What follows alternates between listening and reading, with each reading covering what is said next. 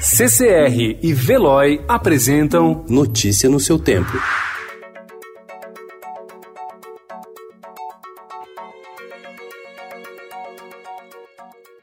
Olá, seja muito bem-vindo. Hoje é segunda-feira, dia 30 de março de 2020.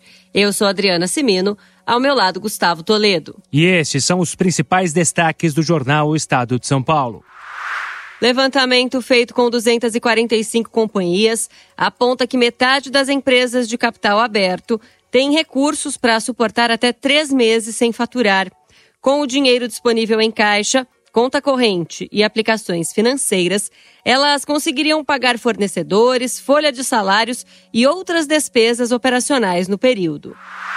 Jair Bolsonaro visitou estabelecimentos comerciais e, em meio a aglomerações, fez selfies. A saída aconteceu um dia após o ministro Luiz Mandetta pedir que a gravidade da pandemia do novo coronavírus não fosse menosprezada.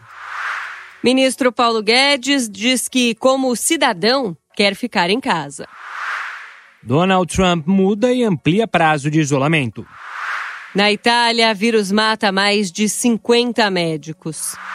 Superlotação de casas em São Paulo preocupa.